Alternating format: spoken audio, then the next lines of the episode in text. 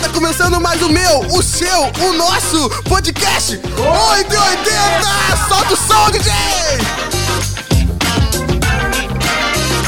Nós somos licenciados em matemática da UF e vamos que vamos!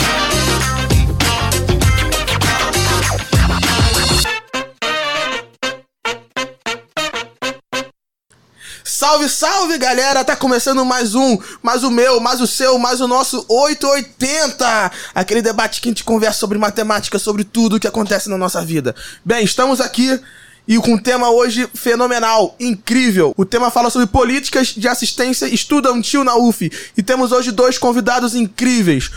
E o nosso primeiro convidado, licenciando em matemática aqui na UF, 2017.1 que ele entrou. Nascido e criado em São Roque, interior do estado de São Paulo. É ele, é ele, Cleiton Palmas! Maravilhoso, maravilhoso. E aí, Cleiton, tranquilo? Como você tá? Tranquilo, tranquilo. Maravilhoso. Nosso segundo, nosso segundo convidado, ele, o famoso ele, nascido e criado em Nikit, famoso Niterói, licenciado em matemática na UF. Ele entrou em 2012.1 e hoje ele é graduando em estatística. O nome dele é Felipe Gomes, mas nós conhecemos ele como Choto! E aí, Choto, suave? Opa, salve, irmão. Como tá? Certinho? Tranquilidade. Então, bem, relembrando, nosso tema de hoje é políticas de assistência estudantil na UF. E a primeira coisa com que eu quero perguntar pra vocês é, poxa, se apresentem. E aí, Cleiton, quem você é? O que, que você faz? Fala um pouco de você. Primeiramente, obrigado pelo convite, tá? O... Como você me apresentou, vim de São Roque, interior de São Paulo, tá? O... E meu histórico antes daqui envolve desde é, carreira militar com construção civil Maneiro. e curso técnico. Porém, na UF é um desafio, um desafio novo. Legal. Mesmo porque eu acho que eu sou mais velho que a maioria dos alunos daqui. Que isso? Quantos anos você- tem, cara? 33. Ih, novinho, pô. Tá na flor. Tá na flor da idade. Maravilhoso, cara. E aí, Choton? Fala de você. Pô, então eu sou Felipe Chotum, é, tô há cinco anos aí na frente do diretório acadêmico do Instituto de Matemática e Estatística.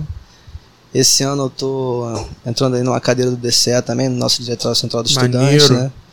É, venho fazendo parte da luta estudantil dentro do Instituto de Matemática e Estatística. Legal. Bom, sou, entrei com ampla concorrência, aluno de escola particular. Legal. É, dentro desse assunto é, de assistência estudantil, eu acho que eu fico mais na etapa de tentar auxiliar os alunos quando entramos numa greve, né, nessas coisas. Show de bola. Eu acho que por isso que eu tô aqui presente tentando dar um pouco da, da minha parte na história aí desse instituto, né.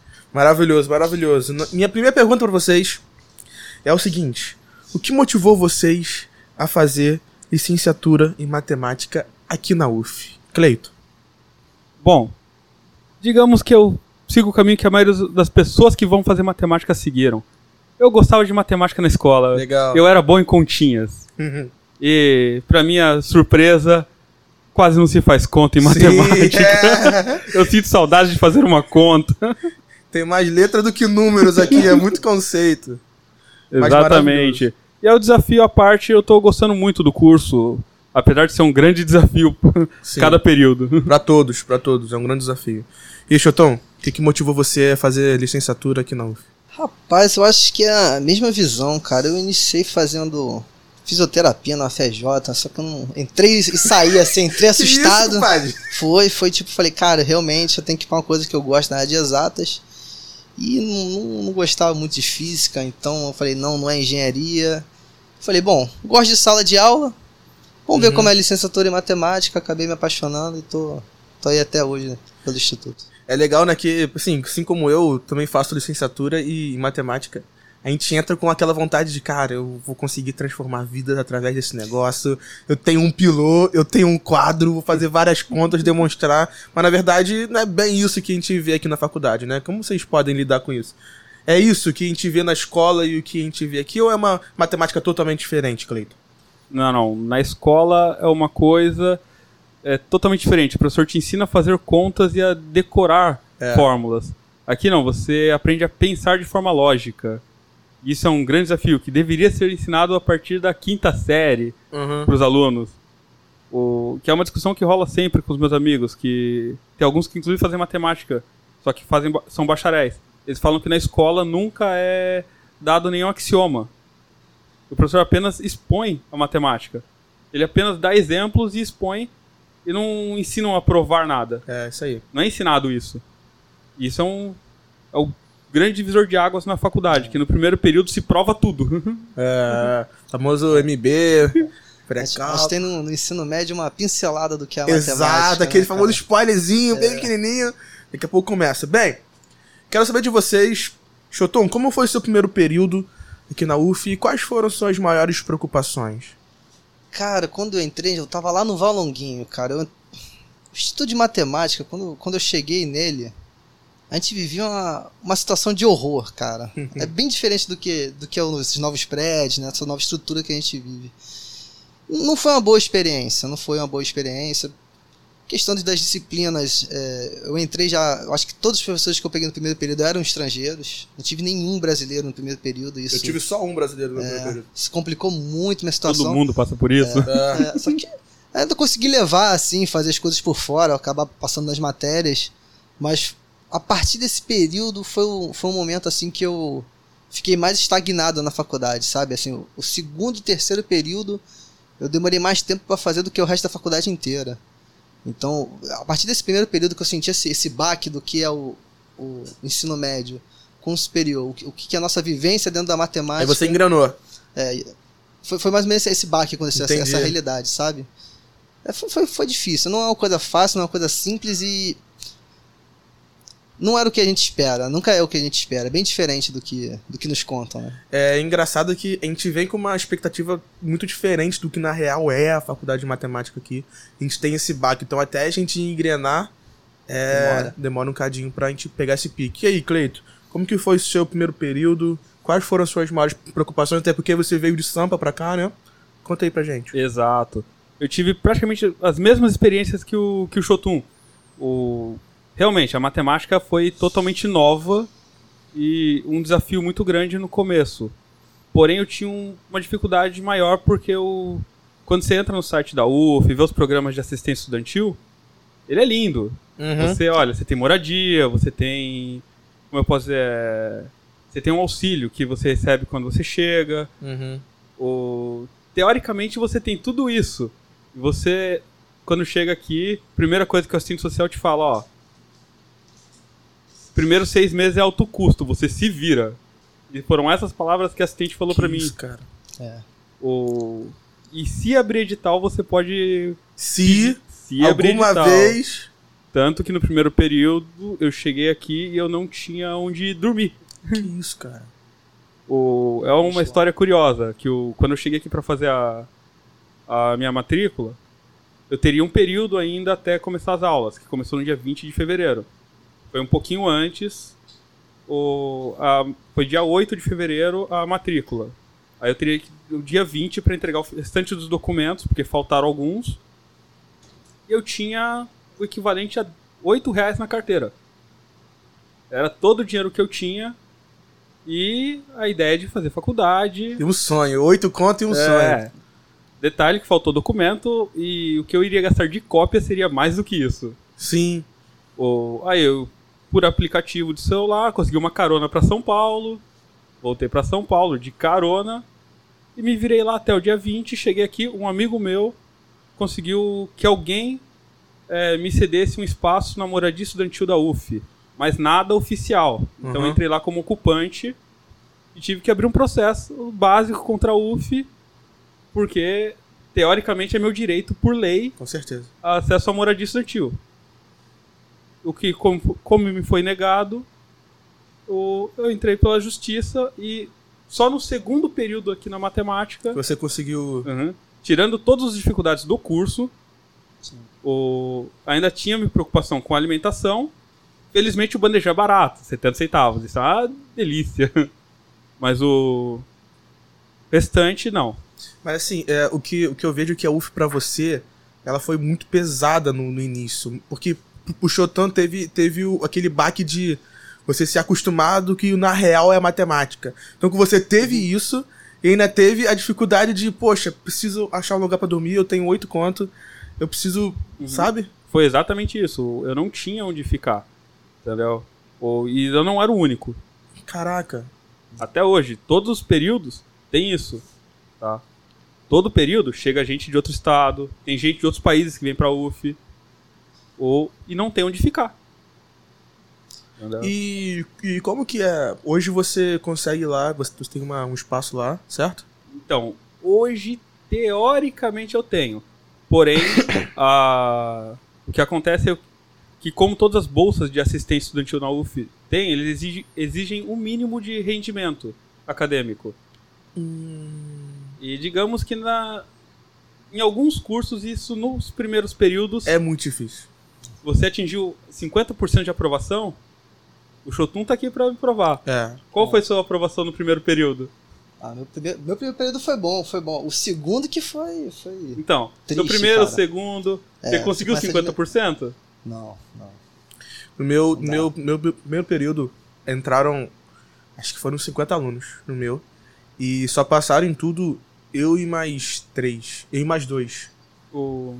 No meu primeiro período eu fiz pré-cálculo, matemática básica, todas as matérias assim. Eu me lembro de quando você entrou, né, cara, que você veio conversar comigo sobre assistência estudantil, né? Eu falei, cara, é uma papelada e a cada vez que você tentar uma bolsa, você tem que refazer a papelada e integrar na- entregar lá na Proaz, né, cara? Exatamente. São- são dos absurdos Pra cada que bolsa que você pede, é, Ou seja, uma pasta de documentos. você vai para bolsa acolhimento, você tem que entregar todos os documentos.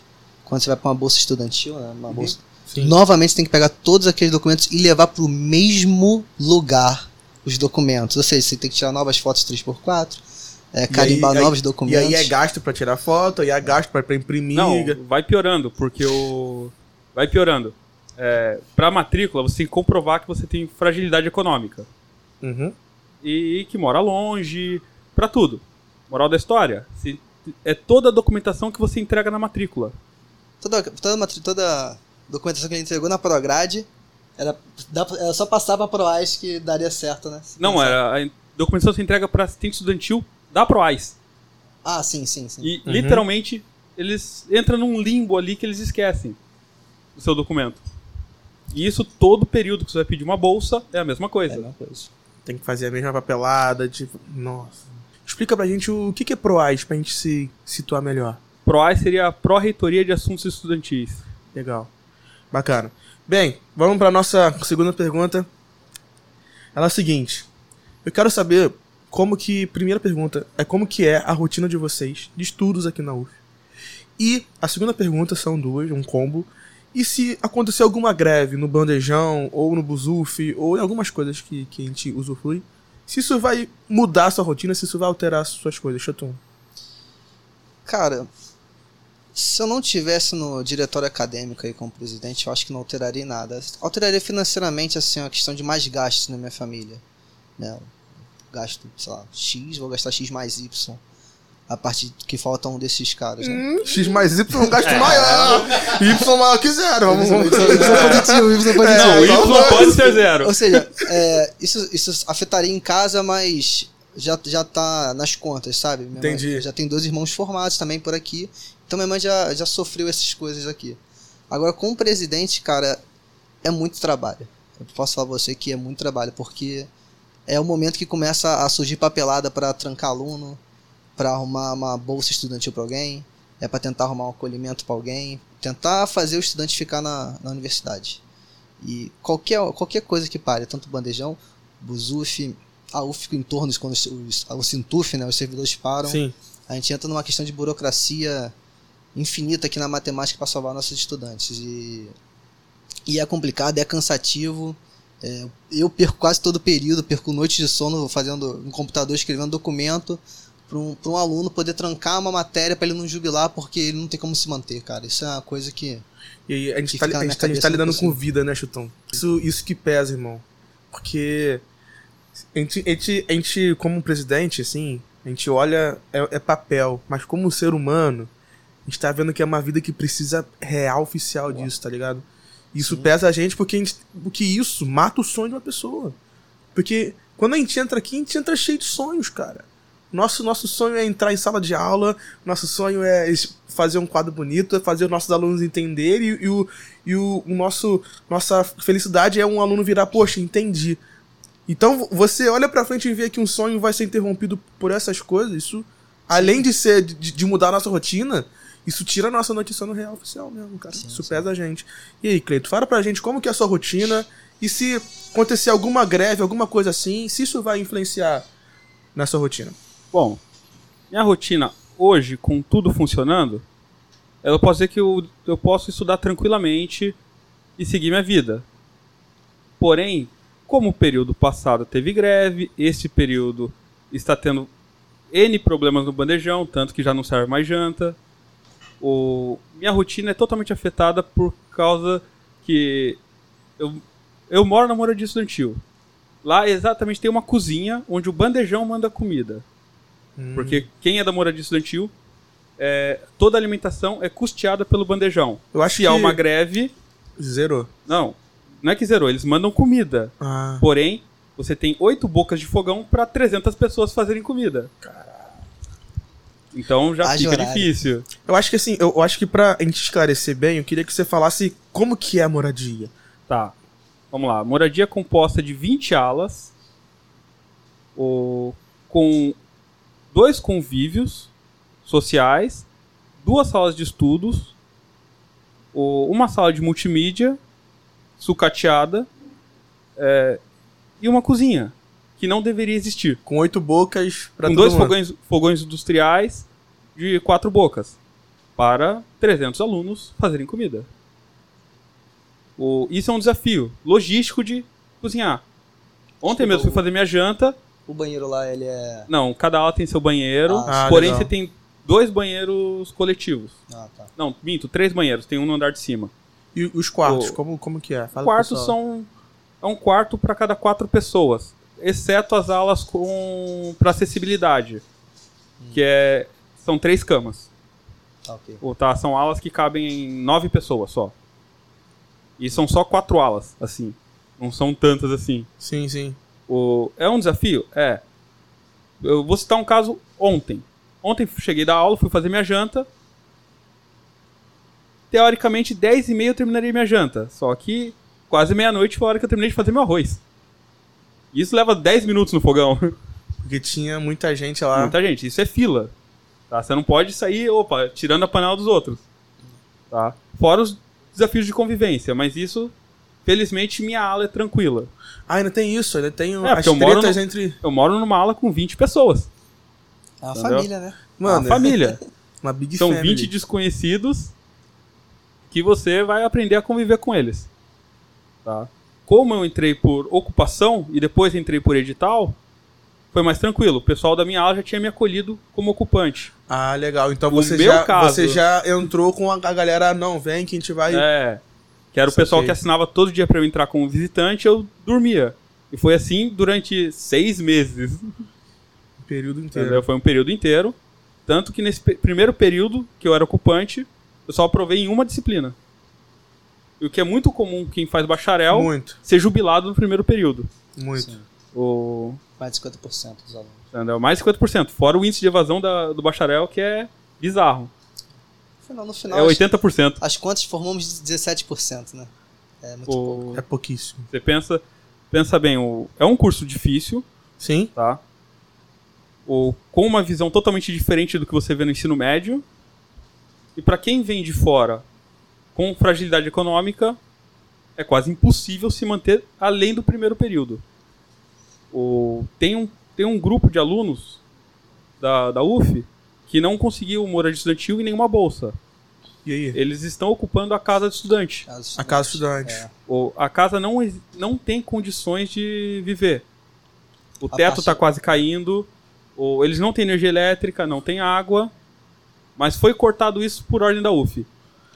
Cara, Deixando claro que tem a divisão, né? Tem a casa principal e tem as casas, a- os quartos atrás. Os quartos atrás é possível. Não, também. Aquelas que também, Também não? Também não, já Achei fui que lá. aquele, aquele local ali. Não, era- eles, eles, eles arrumaram, os próprios alunos arrumaram. Porém, de, um, de uns dois meses pra cá, foi, cortaram a luz e a água da, da Ah, casa. sim, então Só também- que isso foi por ordem da UF. Não foi por ordem Enel, nem empresa de água. Porque teve algum acordão, né, da, da UF com a Enel para ceder o espaço para a Enel, e aí. Teve, teve Então- um, teve um esquema bem doido, né? Ex- Aí teríamos que olhar todas as finanças da UF É, aí, e aí, saber o- aí, onde entra a parceiro, especulação imobiliária. Aí é um buraco Porque- bem maior. A casa de estudante é numa área nobre de Niterói, é super bem valorizado. O terreno é grande. Mas assim, eu, eu, eu quero, na minha última pergunta, reativar um, um dispositivo Uhum. na gente de esperança, no sentido de Cleito, daqui a uns 5 anos, 6, depois que você se formar, o que, que você imagina? Como que vai ser o Cleiton daqui a 5 anos, 6 anos? Eu acredito que eu serei um professor formado, Maneiro, mano. entendeu? E que farei questão de dar aula em escola pública. Irado, Porque realmente Arrepiei, o ensino é muito defasado na escola pública. arrepiei. Isso é no. Ele vem piorando. Eu falo que eu sou mais velho, porque eu sou mais velho mesmo. O... Eu vim de uma escola do interior. E quando eu entrei na escola, minha escola era conhecida como a melhor escola do estado. Onde, teoricamente, pessoas de classe A e B pegavam fila para matricular seus filhos. Uhum. Porém, o ensino no estado de São Paulo foi sendo sucateado. Isso, as escolas particulares foram ganhando destaque. Tanto que na minha cidade só tinha duas escolas particulares. Hoje existem mais de 10. E todas elas são melhores do que qualquer escola pública. Sim. Antes, o, o, índice, o número de alunos nas escolas particulares era menor. Porque a escola, a escola pública era boa. Ela era boa. Isso em 92. Foi quando eu entrei na escola. Entendeu? Só que eu terminei em 2003. 2003 o, e o ensino já estava bem defasado. Então, Cleito, daqui a uns 5 anos, vai ser um professor formado em matemática, trabalhando com, com esses meninos aí de escola pública, mostrando pra eles que existe um caminho e uma solução, né? Existe um caminho, existe solução. E é possível. Lindo, entendeu? mano. É possível, O- mano. É possível. O- Eles demonizam a matemática no... desde, o... desde a pré-escola. Quando fala em números, É, ó, isso esquece aí. isso, isso, é- isso é de outro mundo. É, tem esse estigma de, pô, é difícil, irmão. Não é difícil. Mas acredito família, eu que é né? ensinado errado. Exato, A é, família é, é cultural. isso Eles não é ensinado da forma correta. Pode ser melhor. Mas aí todo mu- Aí entra em vários problemas políticos. É, aí... Que é- Sucateamento. É. É. Que é difícil querer ensinar bem, sendo que a política não ajuda. Chotão, você, meu cara. Que que... Como você vê você daqui a 5 anos, cara? O que, que você vai estar fazendo? Como... Como vai ser você? Rapaz, eu não tenho a mínima ideia.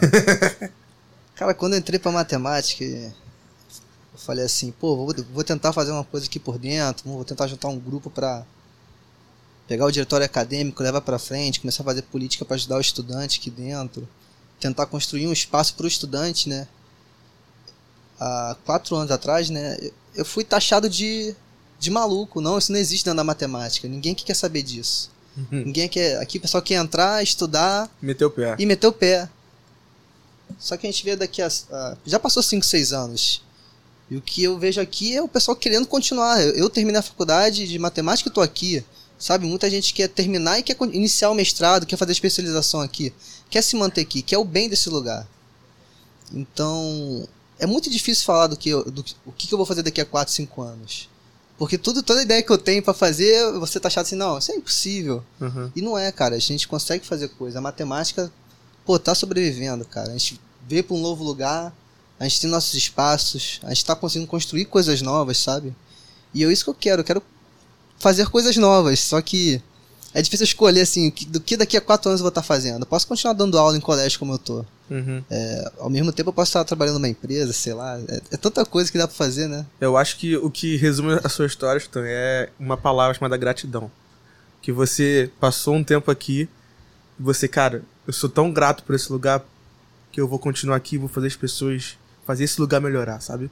Vou fazer isso ser melhor. Então, cara, o que você faz por, na moral, por esses moleques, assim, mano, de correr atrás de, de ajudar. Eu lembro que, que, que quando eu, eu, eu entrei em 16.1, quando eu vim fazer a matrícula, a matrícula, eu te encontrei. Você fala, pô, cara, vem cá que eu vou te representar isso aqui. Você me mostrou os lugares. Tudo. Pô, acho que você nem lembra, irmão. Você foi, foi mostrar os lugares, então, pô, aqui é, aqui é o DA, aqui é tudo. Cara, isso que você faz é, é, é gratidão, irmão.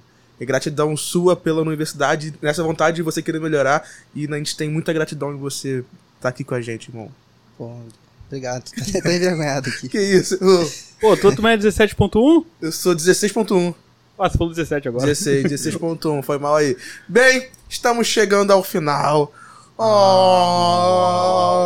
passou rápido, passou rápido, mas foi muito bom bater esse papo com vocês. E agora eu quero abrir para vocês darem as suas considerações finais. E, e aí, Cleito, fala aí. Bom, primeiro eu quero agradecer pelo espaço e pela oportunidade de passar a minha realidade você, no momento, tá? O... Porém, eu vou ressaltar mais uma vez, tá? O assistência estudantil na UF, ela tá sendo precarizada de novo, tá? Uhum. O, recentemente, na moradia, houve um caso de 80, tentativa de 87 expulsões de moradores que por causa de queda de rendimento isso. acadêmico, tá? O, alguns entraram na justiça porque, realmente, o que aconteceu foi que eles chegaram no, na terça-feira, véspera da primeira par paralisação, e deram 80, é, foram distribuir notificações nos corredores para os alunos para eles deixarem a moradia em 30 dias. Foram e, e 17 deixar... notificações para pessoas se justificarem em 5 dias úteis. As outras foram todas para em 30 dias rua. Senão vou abrir seu armário, guardar suas coisas e jogar no lixo. Que isso, mano. Aí vai deixar para onde vai, como, como não, vai não, ser. As vésperas, antes, as vésperas da P1, o pessoal fazendo TCC, pessoal terminando o curso, recebendo notificação de despejo. Tá? Olha. O... Aí após muita briga, muita discussão, muitos processos abertos na, abertos na Defensoria Pública, o, o pró-reitor foi, lá na foi lá na moradia e esteve disposto a conversar com os alunos e o que foi decidido foi que todo mundo, ninguém vai ser expulso até o final do período. Não é uma boa notícia, mas deixa tranquilo para este período. Pelo menos esse período E todos os casos serão julgados, tá? Ou as expulsões, segundo o regime da moradia, algumas são válidas. Porém, se você não der direito a julgamento, nenhuma delas é válida. Tá? O, segundo a Constituição, todo, todo cidadão tem direito a um julgamento e ampla defesa. Foi o que eles não fizeram. Chegaram com uma sentença e tchau. O, e é isso que hoje é a realidade da moradia.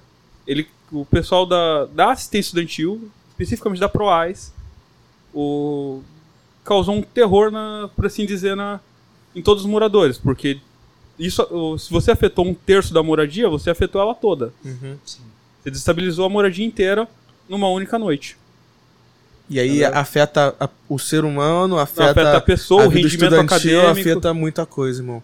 O... Mas a gente, a gente tá junto nessa, mano. Entendeu? Eu lembro que naquela noite teve gente indo pro hospital, é, pessoas que já faziam tratamento psicológico é, passando mal, entendeu? Foi uma loucura só. Foi uma loucura. Uma única noite ele conseguiu desestabilizar 300 alunos.